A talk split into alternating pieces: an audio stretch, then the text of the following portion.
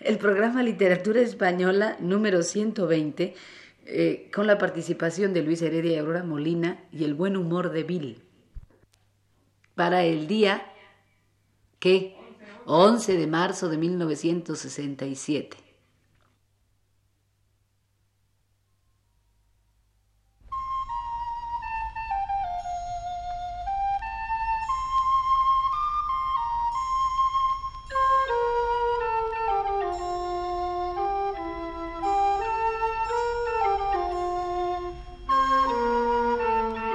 Este es el programa Literatura Española, a cargo del profesor Luis Ríos.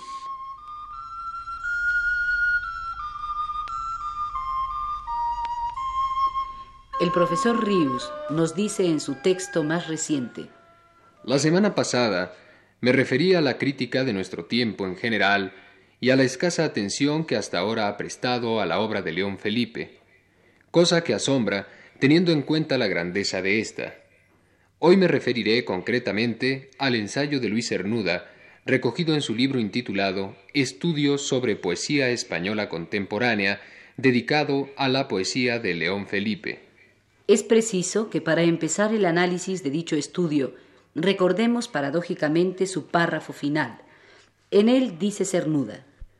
Sentiría que de mis reticencias frente a la poética de León Felipe pudiera deducir el lector falta de estimación hacia esta figura tan digna de nuestra poesía contemporánea, tan singular también en su renuncia a ciertos recursos legítimos en el arte del poeta, en su despojo voluntario de todo halago expresivo.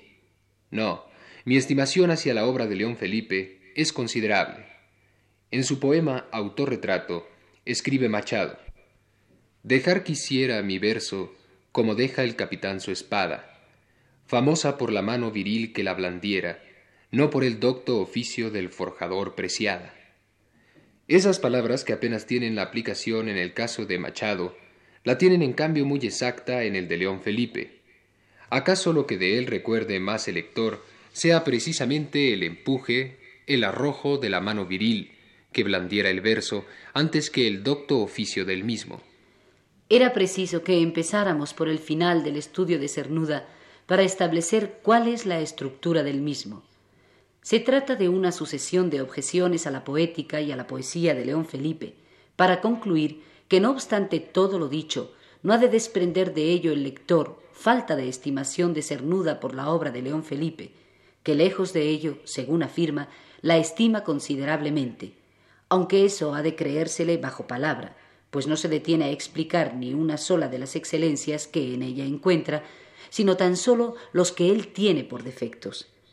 Estructura esta para un ensayo de crítica literaria que no deja de ser curiosa, y que de no tratarse de un poeta tan estimable y de un crítico otras veces tan sagaz como Cernuda, podría pensarse que es una estructura inspirada en aquel desventurado cuplé cuyo estribillo dice no debía de quererte, no debía de quererte y sin embargo te quiero.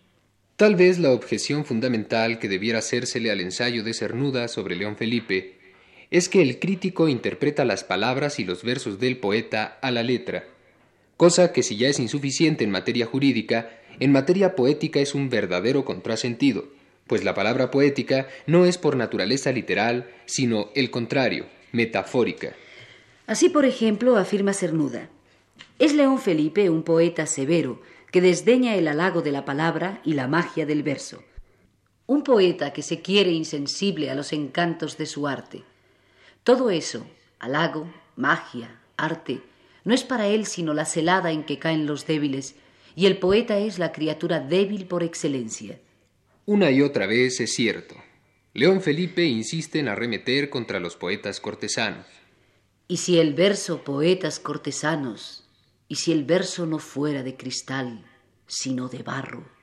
Y contra los poetas modistos. ¿Pero qué están hablando esos poetas ahí de la palabra? Siempre en discusiones de modisto, que si de ceñida o apretada, que si la túnica o que si la casaca. Una y otra vez, también es cierto, León Felipe pregona humildad a los poetas. Sistema, poeta, sistema. Empieza por contar las piedras luego contarás las estrellas. y aspira a una poesía que alcance a todos los hombres, mayoritaria de tan verdaderamente humana. Poesía, tristeza honda y ambición del alma, ¿cuándo te darás a todos, a todos, al príncipe y al paria, a todos, sin ritmo y sin palabras? Mas todavía concibe la poesía, la gran poesía, no como obra individual, sino como maravillosa obra colectiva del hombre, como expresión comunal humana de la cual sólo es portavoz el poeta, al cual le dice, Poeta, ni de tu corazón, ni de tu pensamiento, ni del horno divino de Vulcano han salido tus alas. Entre todos los hombres las labraron, y entre todos los hombres en los huesos de tus costillas las hincaron. La mano más humilde te ha clavado un ensueño, una pluma de amor en el costado. Porque la poesía es un espíritu que para manifestarse tiene que valerse de elementos materiales, de recursos retóricos.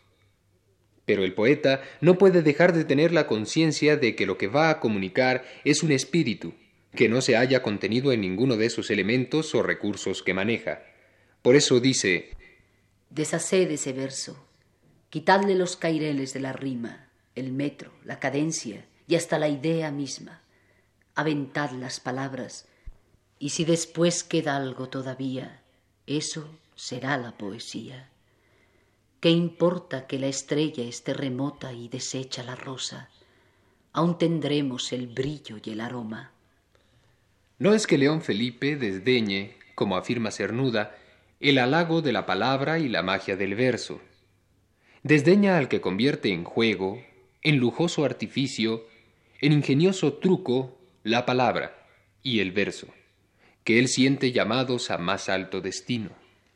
Contigo, malabarista, con tu sofía y tu estética, malabarista contigo y contigo porque juegas deshumanizadamente con esas bolas pequeñas de marfil, pulidas, blancas, perfectas, imágenes, abstracciones de exactitudes geométricas que van y vienen y danzan como una devanadera por encima, por delante y por detrás de tu cabeza.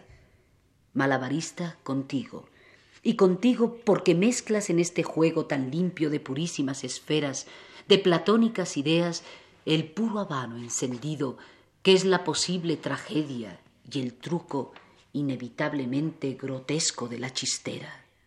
No va, pues, dirigida la censura de León Felipe, sino a esos poetas a los que tantos otros grandes poetas han censurado, a los que, regalándose en exceso con el pulimento y el lujo verbal, en vez de levantar, rebajan esa palabra poética, otorgándole una función ornamental y superflua, en vez de una función expresiva esencial.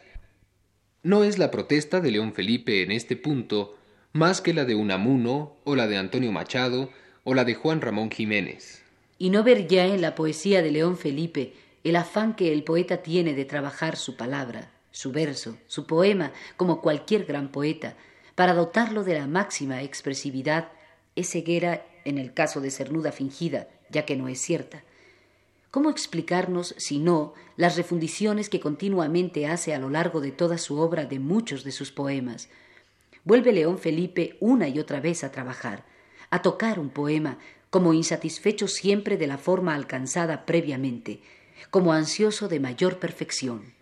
¿Y qué significa sino una seguridad en la fuerza expresiva de tal o cual verso, el que el poeta vuelva a utilizarlo intacto en otro poema, una o más veces, como en muchas ocasiones ocurre dentro de la obra de León Felipe. Aquel aventar las palabras que aconseja León Felipe a los poetas en uno de los poemas que antes escuchamos, no puede, a la vista de su propia obra, interpretarse como síntesis de una poética desmañada, torpe y provisional. Más bien, habría que imaginar al poeta como al sembrador, y ya se sabe que el pulso es lo que hace al sembrador, y que al mayoral se le conoce por la siembra. Si es un buen mayoral, el campo se le poblará entero con regularidad y armonía perfectas de espigas. Si no, alternarán los calveros feamente con apelotonamientos de espigas, como un mendigo vestido de andrajos. Y no es arbitrario que a cuento del poeta traiga yo al sembrador, cuando quien está en cuestión es León Felipe, porque para él el poeta es hermano del profeta, y la voz del profeta sale de la tierra. De la tierra sale la espiga y sale también la canción. León Felipe mismo lo ha dicho maravillosamente en uno de sus poemas imprecadores del éxodo español. Sin el poeta no podrá existir España. Que lo oigan las arcas victoriosas, que lo oiga Franco. Tuya es la hacienda, la casa, el caballo y la pistola. Mía es la voz antigua de la tierra. Tú te quedas con todo y me dejas desnudo y errante por el mundo. Mas yo te dejo mudo, mudo. ¿Y cómo vas a recoger el trigo y alimentar el fuego si yo me llevo la canción?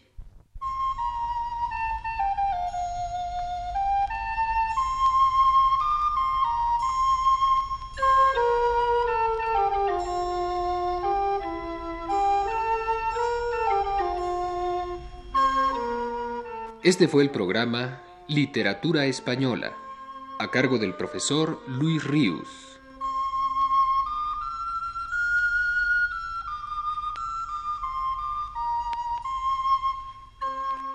Escucharon ustedes las voces de Aurora Molina y Luis Heredia. Grabación Ignacio Vil.